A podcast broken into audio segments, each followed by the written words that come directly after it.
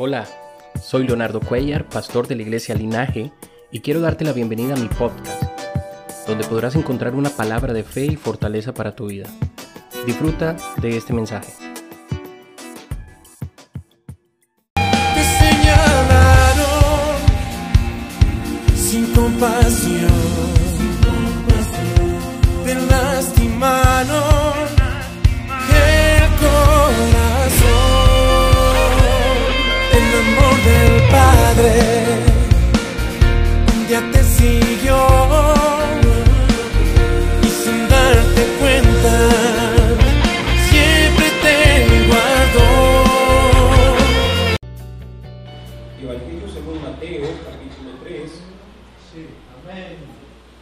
Verso 1 en adelante. En aquellos días Juan el Bautista se presentó predicando en el desierto de Judea y decía, arrepiéntase, porque el reino de los cielos se ha acercado. Este es aquel de quien el profeta Isaías dijo, una voz que, en el desi- que clama en el desierto, preparen el camino del Señor, enderecen sus sendas. Juan usaba un vestido de pelo de camello, llevaba un cinto de cuero alrededor de la cintura y se alimentaba de langostas y miel silvestre. A él acudía la gente de Jerusalén y de toda Judea y de toda la provincia cercana al río Jordán. Allí en el Jordán la gente confesaba sus pecados y Juan los bautizaba. Cuando él vio que muchos de los fariseos y los saduceos venían a su bautismo, les decía, generación de víboras, ¿quién les enseñó a huir de la ira venidera? Produzcan frutos dignos de arrepentimiento y no crean que pueden decir tenemos a Abraham por padre, porque yo les digo que aún de estas piedras Dios puede levantar hijos a Abraham. El hacha ya está lista para derribar la raíz de los árboles, por tanto todo árbol que no dé buen fruto será cortado y echado en el fuego. A decir verdad, yo los bautizo en agua en señal de arrepentimiento, pero el que viene después de mí, de quien no soy digno de llevar su calzado, es más poderoso que yo, él los bautizará en Espíritu Santo y fuego. Ya tiene el bieldo en la mano, de modo que limpiará su era, recogerá su trigo en el granero y quemará la paja en el fuego que nunca se apagará. Verso 13.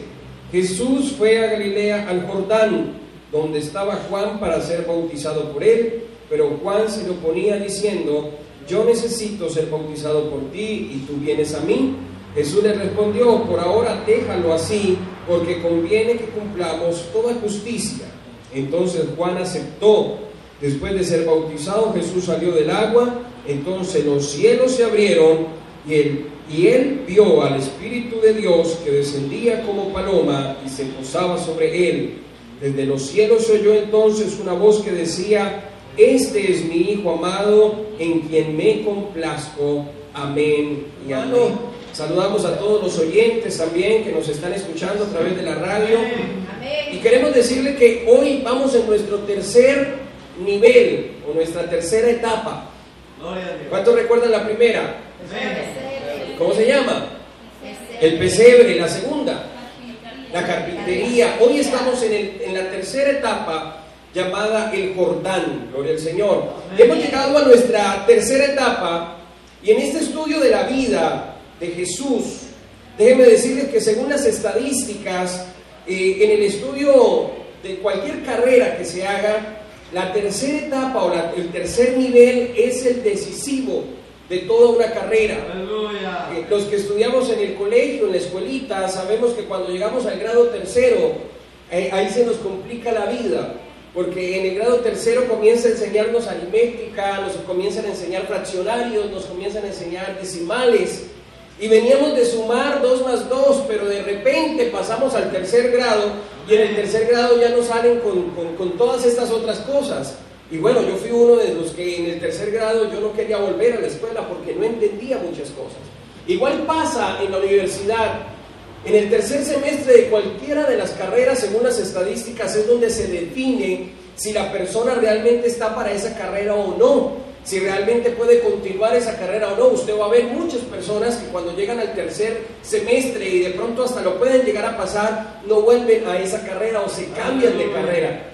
Yo recuerdo que cuando estaba estudiando ingeniería de sistemas en el tercer semestre, muchos de los que empezaron conmigo no volvieron, porque en el tercer semestre ya empezábamos a ver unas materias de matemáticas, de cálculo, de, un montón de cosas que realmente eran complejas. Y ahí es donde se define realmente si queremos eh, culminar esa carrera o no. Y es que yo veo que en el tercer nivel, el pasar el tercer nivel define nuestra vida. Y en la etapa de Jesús este tercer nivel es crucial para el crecimiento, para la maduración, para poder salir en victoria, gloria al Señor. Nuestro primer nivel fue el pesebre, el lugar de nacimiento. Nuestro primer encuentro con el Salvador, gloria al Señor, nuestro primer amor, donde no, donde hay ingenuidad, si recuerdan, donde hay alabanza espontánea, donde no hay chisme, donde no hay crítica, donde no hay envidia, gloria al Señor, donde lo único que importa es que Jesús ha llegado a este mundo y más que todo ha llegado a nuestro corazón, donde lo único que importa es que nos ha dado el regalo más maravilloso de la salvación donde encontramos nuestro propósito de vida, gloria al Señor. Qué bonito es estar en el pesebre, amén. Qué bonito es poder nacer de nuevo, gloria al Señor. El segundo nivel es la carpintería. Fue el nivel que hablamos hace ocho días, aquí en este mismo lugar, gloria al Señor. Un lugar de formación, pero en anonimato. Un lugar donde no se nos tiene mucho en cuenta, donde somos parte del montón, donde solamente ocupamos una silla y no nos reconocen o no se acuerdan de nosotros, gloria al Señor. Un lugar donde sencillamente no queremos asumir responsabilidades.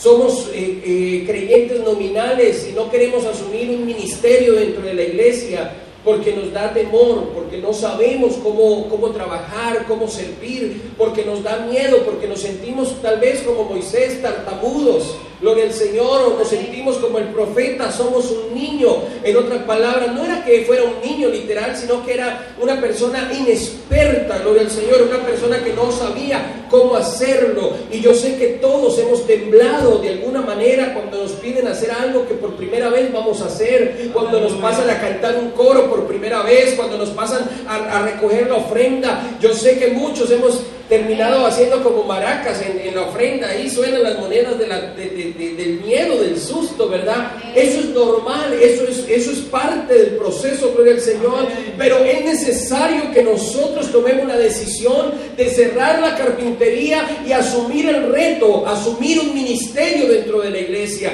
entender el propósito que Dios nos ha dado en este mundo, hermano. Usted no vino solamente para estar sentado ahí donde se encuentra, no vino solamente para comer o alimentarse espiritualmente, sino para ser multiplicador de la bendición de Dios, para compartir esto con muchas personas. Hoy me alegro ver caras nuevas. Hoy me alegro ver a la joven aquí, qué bueno que está aquí con nosotros, de ver a alguien nuevo en la iglesia. Ese es nuestro propósito, de invitar a alguien. Necesitamos salir de la carpintería. Y ahora llegamos al Jordán, el tercer, la tercera etapa. Porque cuando Jesús decide salir de la carpintería, cerrar el taller, Él no sale por ahí a inventar algo. No, Él se va directamente al Jordán. Él llega donde está Juan para ser bautizado, gloria al Señor. Mi hermano, cuando usted sale de la carpintería y asume un reto con el Señor, necesita llegar al Jordán ese es el tercer nivel, el tercer proceso. Y déjeme explicarle algo, contarle algo. El río Jordán tiene una longitud de 360 kilómetros. Es considerado el río más caudaloso de esa región, el más peligroso, con una anchura normalmente de 47 metros, pero se desborda en tiempos de lluvia. Era un río supremamente peligroso, gloria al Señor. El Jordán fue la primera prueba que vivió Josué después de que Moisés partió. Recuerda que cuando ellos salieron de Egipto, tuvieron que atravesar el Mar Rojo. Y Moisés tenía unas características interesantes. Y es que Moisés, Moisés fue llamado directamente por Dios. Amén. Dios se le apareció de alguna manera en una zarza que ardía y no se consumía. Y le dejó una tarea y le entregó algo que él tenía en las manos, gloria al Señor. Tenía una herramienta, tenía un báculo, tenía una, eh, algo con el que él tal vez trabajaba antes para contar las ovejas, pero que eso le sirvió para él poder liderar y poder salir adelante con el pueblo de Israel. Gloria al Señor. ¿Cuántos dicen gloria a Dios? Vemos entonces que Moisés sale con un propósito de parte de Dios y lo cumple. Y cuando se encuentra frente al mar rojo, él extiende la vara de Dios. Porque antes de que Dios hablara con él era la vara de Moisés. Era simplemente una vara pastoril con la que contaban las ovejas, con la que corría, caminaba, subía los montes, se apoyaba, era su bastón. Pero ahora no era simplemente una vara, ahora es la vara de Dios. Algo poderoso en las manos de un hombre. Y cuando llega aquel mar y el enemigo detrás, el Señor le dice, ¿por qué clamas a mí? Extiende tu vara. Aleluya. Y sabe, Dios nos ha dado a nosotros el poder de enfrentarnos a los problemas. Dios nos ha dado las herramientas para confrontar las situaciones, solamente que a veces se nos olvida. Aleluya. A veces cuando vemos el gigante que viene frente a nosotros, se nos olvida que en nuestras manos hay algo más poderoso y que el que está con nosotros es el poderoso gigante. Y es normal que se nos olvide. Eso es de humanos, gloria al Señor. Porque usted ve, o cuántas veces no ha visto a mamá o a papá preguntando por los lentes. Y los tiene en la cabeza, ¿verdad? Ha visto mis lentes y ahí los tiene. Yo debería usar lentes, pero eh, no estoy acostumbrado y se me olvidan. Me acuerdo cuando llego a la iglesia y mis lentes. Y es normal que a uno se le olviden, gloria al Señor, muchas cosas. Y sobre todo cuando usted está apresurado, sobre todo cuando usted está angustiado, sobre todo cuando usted está con problemas, se le olvida que una oración puede cambiar la situación. Se le olvida que a veces doblar rodillas es más fácil y mucho mejor que tal vez ir a buscar a un hombre para que nos solucione un problema. Y Moisés tenía la vara en la mano y extiende su vara, la vara de Dios, y el mar se abre. Gloria a Dios. Y pasan en seco. Y los enemigos que quisieron pasar por el medio del mar que estaba en seco tuvieron que encontrarse con la muerte. Y se encontraron con que el mar se cerró frente a ellos y se ahogaron. Y Josué era el ayudante, era el asistente de Moisés. Y estaba ahí mirando. Y este muchacho estaba observando cómo él andaba con, con la vara de Dios y cómo abría el mar y cómo él podía hacer muchas cosas con ello. Pero ahora él tiene una tarea y es de pasar el pueblo de Israel a la tierra prometida, de llevar el pueblo de Israel a la tierra donde fluye leche y miel, a la bendición que Dios les había dejado. Pero cuando muere Moisés, tal vez él estaba esperando que le dejara la varita mágica. Aleluya. Porque la herencia era que le entregaran la vara, pero resulta que Moisés, no sé si fue egoísta o no, pero agarró la varita y la metió en un cajón llamado el arca del pacto. Y según la tradición nadie podía tocar esa arca porque se moría. Por lo tanto, ni modo de que Josué fuera a buscar la vara en algún lugar, porque sabía que estaba ahí en el arca del pacto y ya no tenía forma de tomarlo en las manos. Y Josué se encuentra ahorita frente al Jordán. Josué se encuentra ahorita frente a su problema. Déjeme decirle que atravesar el Jordán representa la necesidad de tener nuestras propias experiencias con el Señor. Porque usted nota que muchas veces venimos a la iglesia y somos varios que estamos aquí en la iglesia. Y como la unción, la gloria, la presencia de Dios cae sobre la iglesia. Y usted tiene que volver a la casa y tal vez un familiar le pregunta, ¿cómo estuvo el culto? Usted dice, estuvo bueno el Espíritu Santo se derramó y usted lo recibió. No, no, pero el que estaba a mi lado sí. Aleluya. Yo veía que leteaba, yo veía que levantaba las manos, yo veía que aplaudía. Pues no recibí el Espíritu Santo, pero lo sentí por ahí, lo sentí. Gloria a Dios. Y a veces vivimos de las experiencias de los demás. Amén. Y a veces la esposa vive de la experiencia del esposo y el esposo vive de las experiencias de la esposa y igual los hijos. Y creemos que somos salvos porque papá y mamá hablaron en lenguas, entonces yo ya también, yo ya tengo el Espíritu Santo por eso. Aleluya. Y a veces creemos que porque la gloria de Dios se manifiesta en la iglesia, entonces yo ya tengo esa experiencia. Pero sabe, atravesar el Jordán es representa la necesidad de que tú tengas tu propia experiencia con Dios. Porque el regalo del Espíritu de Dios es individual. Es para todos los que el Señor ha llamado. ¿Cuántos ha llamado el Señor aquí? Es para todo el que quiera, mi hermano querido. Qué bonito es tener esas experiencias. Y hay, hay algo que me llama la atención y es que el río Jordán nace en el monte Hermón. Aleluya. Es en el monte Hermón donde nace el río Jordán. Y usted dirá, ¿qué tiene que ver esto con lo espiritual? Déjeme decirle, el Salmo 89, verso 19, Amén. verso 12, perdón. Salmo 89, verso 12 dice, tú creaste el norte y el sur, los montes Tabor y Hermón alaban tu nombre. Amén. El nacimiento de este río tiene un principio. Y es que fue creado ese monte donde nació el río Jordán con el propósito de alabar su nombre. De alabar el nombre del Señor. Y el Salmo 133, que es uno de los salmos que más nos gusta a todos nosotros, voy a leer la versión contemporánea, dice, qué bueno es y qué agradable que los hermanos convivan en armonía. Es como el buen perfume que resbala por la cabeza de Aarón y llega hasta su barba Amén. y hasta el borde de sus vestiduras. Amén. Es como el rocío del monte Hermón que cae sobre los montes de Sión. Allí el Señor ha decretado para su pueblo bendición y vida para siempre.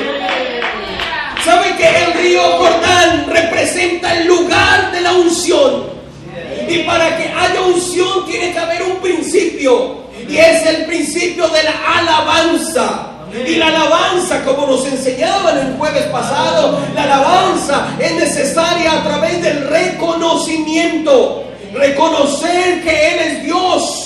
Él nos hizo y no nosotros a nosotros mismos. Pueblo suyo somos y ovejas de su prado. Cuando usted reconoce que tu Padre Celestial es nuestro Creador, usted le alaba de forma espontánea. Usted le adora de manera espontánea Señor. El Jordán es el lugar donde el Señor Jesús fue a ser bautizado por Juan. El lugar de la unción. Usted puede conmigo leer el texto y se da cuenta que cuando Jesús entra al lugar del Jordán o cuando entra al río, los cielos se abren, gloria a Dios. Y el Espíritu Santo desciende con paloma.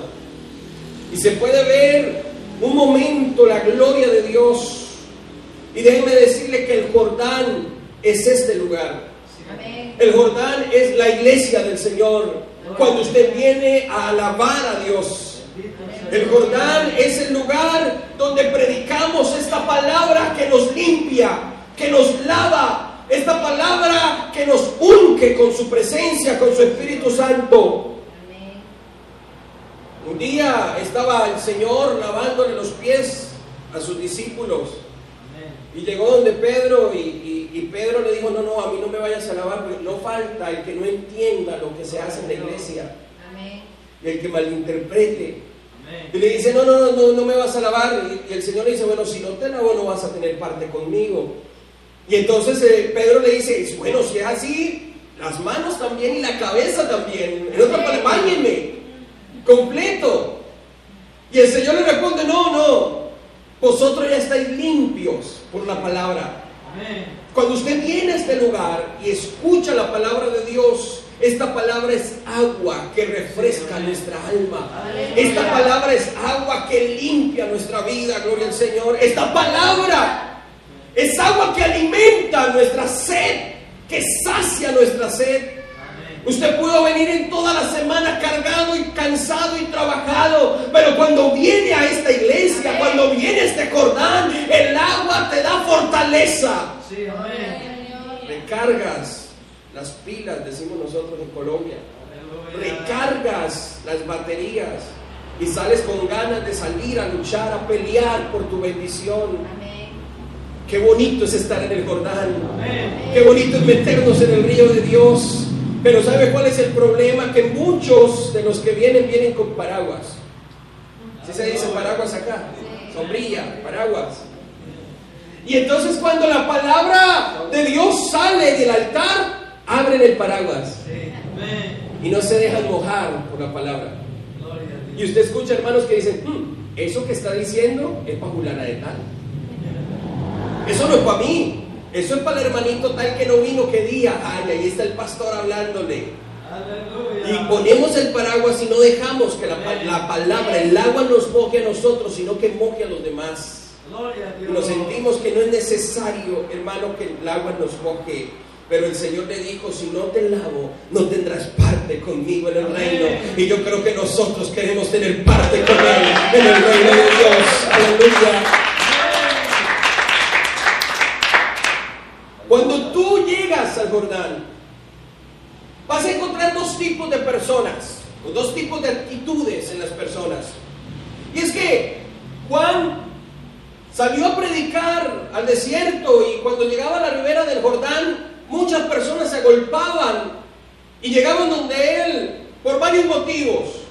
Y había dos tipos de personas. Unos eran los religiosos de la época, saduceos y fariseos. Llegaban donde estaba Juan el Bautista. Y sabe que ellos no llegaban con el objetivo de meterse en el Jordán. Ellos llegaban con el objetivo de ver qué era lo que estaba predicando este loco de Juan. Y loco porque Juan no era el estereotipo pastoral que hoy en día tenemos nosotros. Juan no era de los que andaba con saco y corbata. No era de los que andaba con zapatos de charol y un traje elegante. Él vestía con piel de camello. Amén. Muchos pastores hoy en día no dejarían que Juan predicara en sus altares. Muchos inclusive no los dejarían ni siquiera que entrara a la iglesia porque ¿cómo este loco viene a predicar así? Aleluya. Porque nosotros somos de los que criticamos por la vestimenta.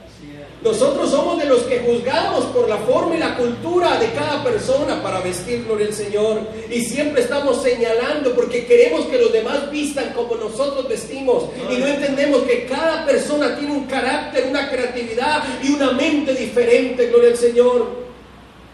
Usted no ve que cuando los niños son pequeños, nosotros los vestimos como nosotros queremos.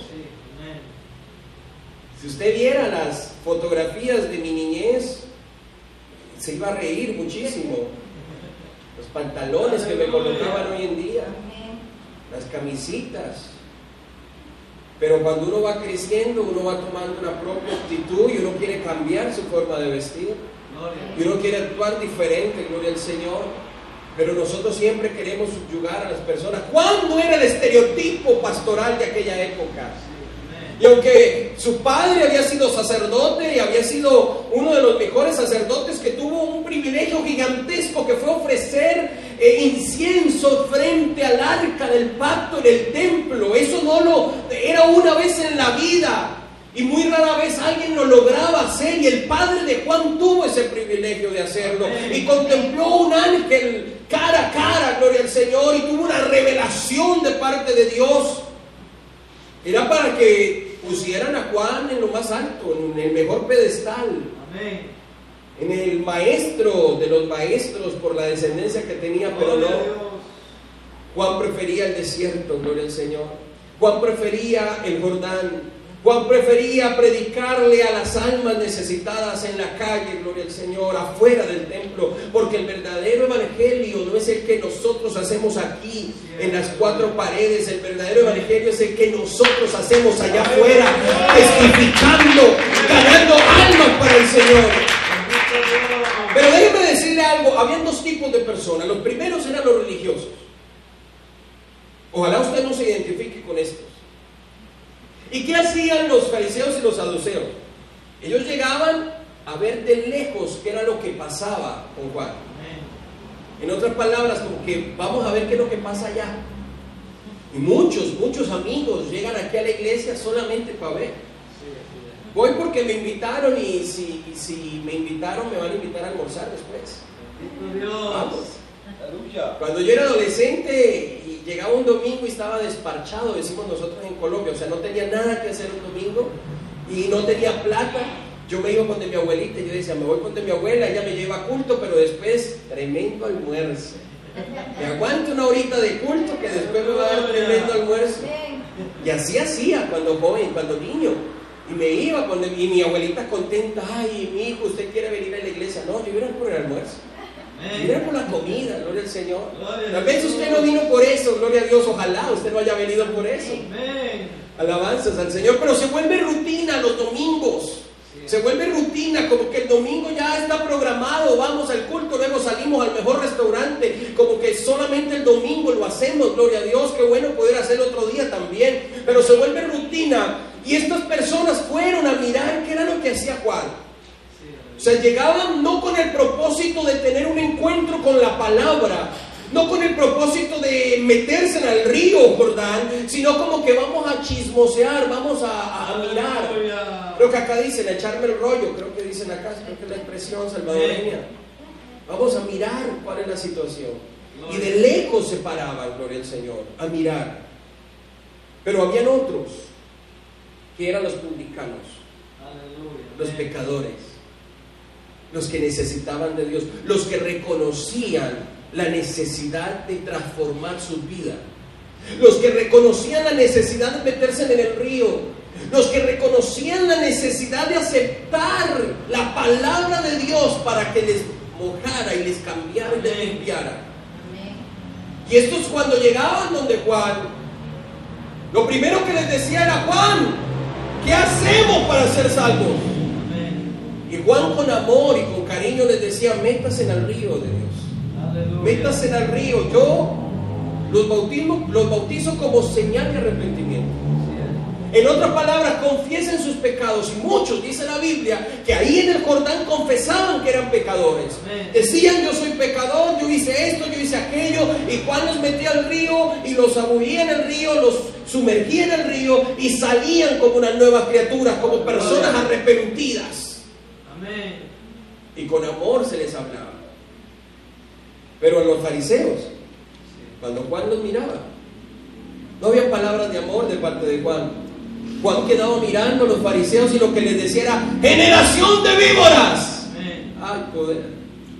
Imagínense que usted venga a esta iglesia y el pastor, en vez de decirle, hermano, qué bueno que usted vino aquí, qué bueno que está con nosotros, el hermano le diga, pecadora, qué bueno que vino, arrepiéntese, hija del diablo. ¿Se han escuchado esos? Yo recuerdo tanto en Colombia teníamos un compañero, íbamos a la cárcel a predicar todos los martes. Y y había un compañero que le llamábamos Juan el Bautista por eso. Porque el hermano cuando se paraba a predicar, pobres encarcelados los metiera al infierno. Y les decía de todo y de qué se iban a morir prácticamente, gloria al Señor. Le decían que este Juan el Bautista no se le arrepentía absolutamente nadie, eso sí, nadie se le, se le arrepentía, más bien le tenían miedo. Y dicen, no, ese hermano. Y, y nos llegaron a decir, mándenos a otro predicador, es que ese hermano nos trata muy feo a nosotros, gloria a Dios. Pero ¿sabe qué es lo que sucede, mi hermano querido? Que cuando usted viene a la iglesia, pero no viene con el sentimiento, con el propósito de que el agua te moje, de que el agua te limpie, la- el agua cuando cae, te- en vez de hacerte bien, te golpea.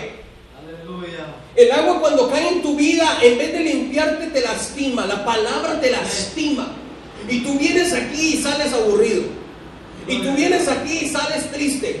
Y tú vienes aquí y la palabra te golpea y dices, no, yo me voy de esta iglesia porque aquí no hay amor. Yo me voy de esta iglesia porque aquí no nos tratan bien. Yo me voy de esta iglesia porque, porque me trataron mal. Gloria al Señor. Cuando usted no está dispuesto a venir al Jordán y meterse en él, sino quedarse en la orilla, déjeme decirle que la palabra en vez de edificarte te lastima. Amén. Porque el mar- la palabra es como martillo, gloria a Dios. Gloria a Dios. Y el martillo sirve para pulir una escultura o para destruir una escultura. Gloria a Dios. Tú decides cómo quieres que Dios te trate, alabanzas a Dios. Amén. Tú decides cómo quieres que Dios te trate. Si te metes al río, el Señor perdonará tus pecados. Aleluya. Pero para eso tenemos que ser humanos y reconocer nuestros errores. El problema es que muchos venimos aquí, decimos, no es que yo ya soy más santo que todos los demás, es que yo ya camino sobre el tercer cielo, ya no necesito de Dios, ya estoy bien, y aparentamos una justicia. Y aparentamos una espiritualidad, gloria al Señor, pero la realidad es otra. Y por eso la palabra de Juan para aquellos que venían con esa actitud era generación de víbora. ¿Quién les ha enseñado a huir de la ira venidera? Hagan frutos dignos de arrepentimiento, cambien su forma de actuar, porque con apariencias no convencemos a Dios. Aleluya. Yo recuerdo, y siempre he contado esta anécdota, ojalá la hermana no, no la escuche. Una hermana, vemos, en, en Venezuela, cuando fui misionero en Venezuela. Estábamos en una vigilia y estaba llena la vigilia, habíamos como 10 hermanos nomás, apenas estábamos empezando. Y, y recuerdo tanto que la vigilia era hasta medianoche y después de medianoche íbamos a comernos un asadito de carne. Ya teníamos todo listo, el diácono había organizado la parrilla, teníamos la carne adobada, lista, solamente era terminar el culto y pasar a, asar la carne y compartir. Y estábamos, estábamos en el culto, yo estaba predicando y cuando me emociono grito y salto y, y bueno, hago de todo. Y entonces eh, recuerdo tanto que ya terminando yo les dije, hermanos, nosotros no hemos venido aquí por el asado, nosotros no hemos venido aquí por la carne, nosotros hemos venido para llenarnos del Espíritu Santo de Dios. Y, los hermanos estaban así emocionados como ustedes ahorita también. Y, y decían amén y aplaudían. Y pasaron al altar, recuerdo tanto que yo me arrodillé con ellos y oramos y lloramos y hablamos en lenguas. Y cuando terminó eso, me senté. Porque déjeme decirle algo, cuando usted viene al Jordán y usted se mete en el río, a usted no le importa qué pasa alrededor suyo. Amén. Usted no está pensando si fulana de tal habló en lenguas, si fulano de tal pasó. No, no, no, a usted no le importa eso. A usted lo que le importa es poder meterse en la unción de Dios. A usted lo que le importa es poder sentir la gloria de Dios. A usted lo que le importa es que Dios toque su vida. Aleluya. Usted, usted no está pendiente cuando usted viene a la iglesia, cuando viene al Cordero, usted no está pendiente de los demás. Yo no. Amén. Amén. A mí me interesa es que Dios me toque. Gloria a Dios. Pero cuando terminó el culto y yo me senté, se me acerca el diácono y me dice, hermano, salga a arreglar el problema. Yo dije, pero ¿cuál problema si estamos en victoria?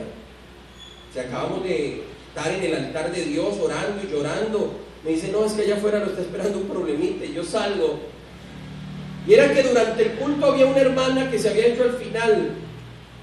Y estaba así como la hermana Cristina, así con los brazos cruzados. Pero a diferencia de la hermana Cristina, esa hermana estaba brava. Y no aceptaba lo que se le estaba predicando, gloria a Dios. Y entonces cuando terminó el culto, ella se salió. Y a la par el hijo. Y estaba enojada. Y cuando salgo, hermana, ¿qué pasó? Vamos a entrar, vamos al asado. No, yo me voy para mi casa. Pero ¿por qué, hermana? Si estamos contentos todos.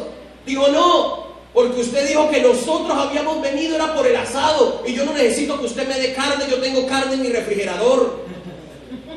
Y yo quedé, hermana, yo cuando dije eso, sí, usted lo dijo ahí predicando que nos había invitado, era por el asado y que nosotros habíamos venido era por el asado. Yo no necesito eso. Y, hermana, yo dije que nosotros no habíamos venido, que ninguno había venido por el asado. No, no, no. Y se fueron enojados. Como los tres días me tocó ir, hablar con ella, pedirle perdón. Porque según ella yo dije algo que no había dicho.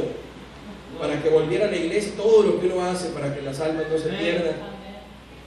Pero sabe una cosa, cuando usted viene y no se mete al río Jordán, cuando usted viene y no se mete en la alabanza, cuando usted viene y no se mete en la adoración, usted sale enojado.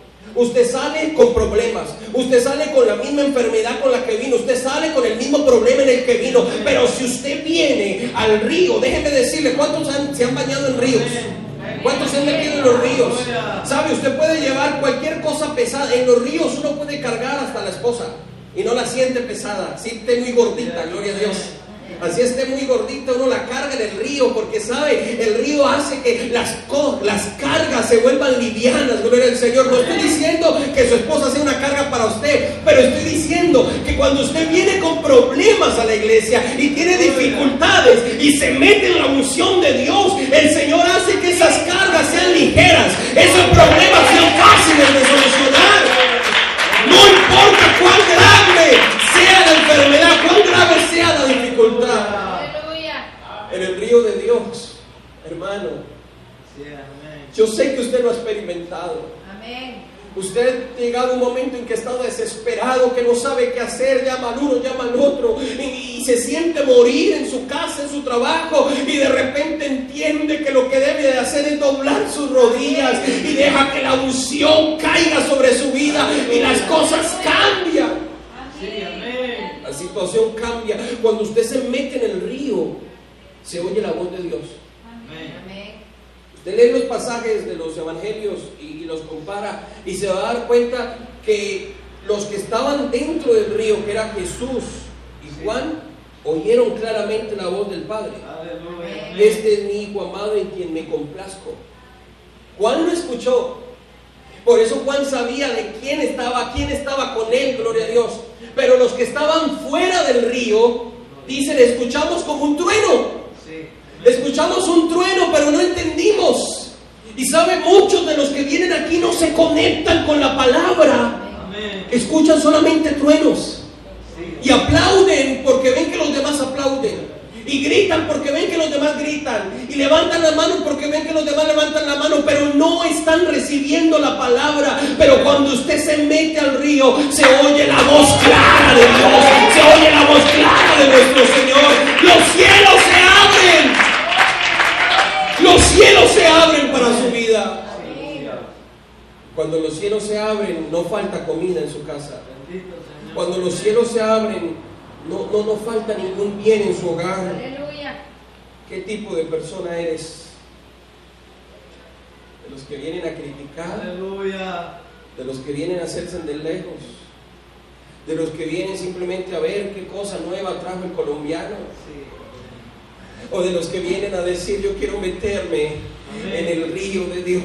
Amén. Yo quiero entregar mis cargas en el río de Dios. Yo quiero sentir la gloria de Dios. Porque después de lo que viene del río es algo poderoso. Lo que vamos a hablar dentro de ocho días, si Dios nos permite, claro está, es algo poderoso. Pero necesitamos, antes de pasar por el desierto, meternos en la unción de Dios, meternos en el río de Dios, tener un encuentro con el Espíritu Santo. Cierre sus ojos y levante sus manos. Cierre sus ojos. Gloria a Dios. Aleluya. y le diga, Señor, heme aquí, Señor, heme aquí, te quiero servir. Y yo te aseguro que si lo haces en esta mañana, el río de Dios se va a empezar a abrir. Yo sé que si tú vienes a este altar decidido de corazón a servirle, el Jordán se va a abrir en este lugar. Y la unción del Espíritu Santo va a caer sobre tu vida. No importa cuál sea tu carga, no importa cuál sea tu problema, no importa cuál sea la dificultad. En esta hora, el río de Dios quiere mojar tu vida. Tal vez usted diga, Dios tocar aquí en la silla. Es verdad, Dios puede ir hasta allá a tocarle, porque Dios lo llena todo. Pero cuando nosotros nos salimos de la silla, nuestro corazón toma una actitud diferente. Los cielos se abren, la gloria de Dios te toca. Dios de Abraham. Dios de Isaac y de Jacob. Mira tu pueblo aquí en San Miguel, en El Salvador. Y te pido en esta hora por amor a tu nombre, por amor a tu nombre, por este pueblo que tú has redimido, Señor, por este pueblo que tú has salvado. Yo te pido en este momento, llena este lugar con el poder del Espíritu Santo y reparta dones sobre los que estamos en este lugar. Te lo pido en esta hora, en el nombre poderoso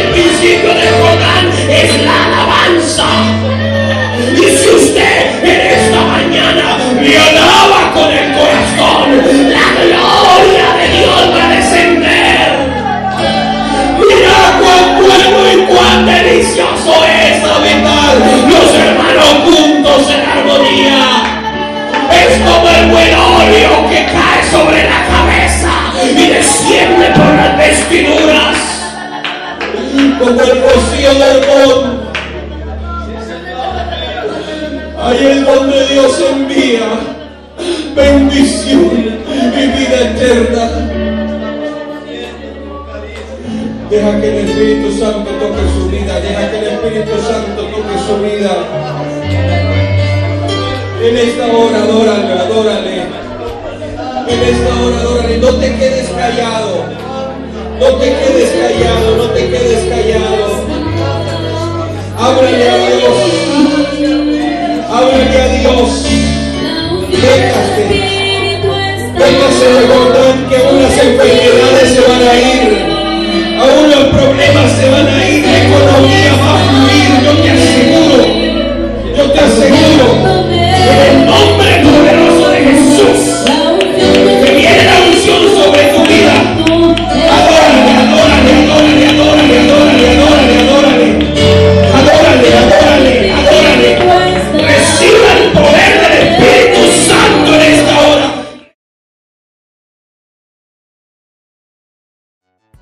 Gracias por estar aquí. Si te ha gustado este mensaje, te invito a compartirlo con las personas que amas y que te suscribas a nuestro podcast. Puedes apoyarnos visitando nuestra página www.linaje.shore.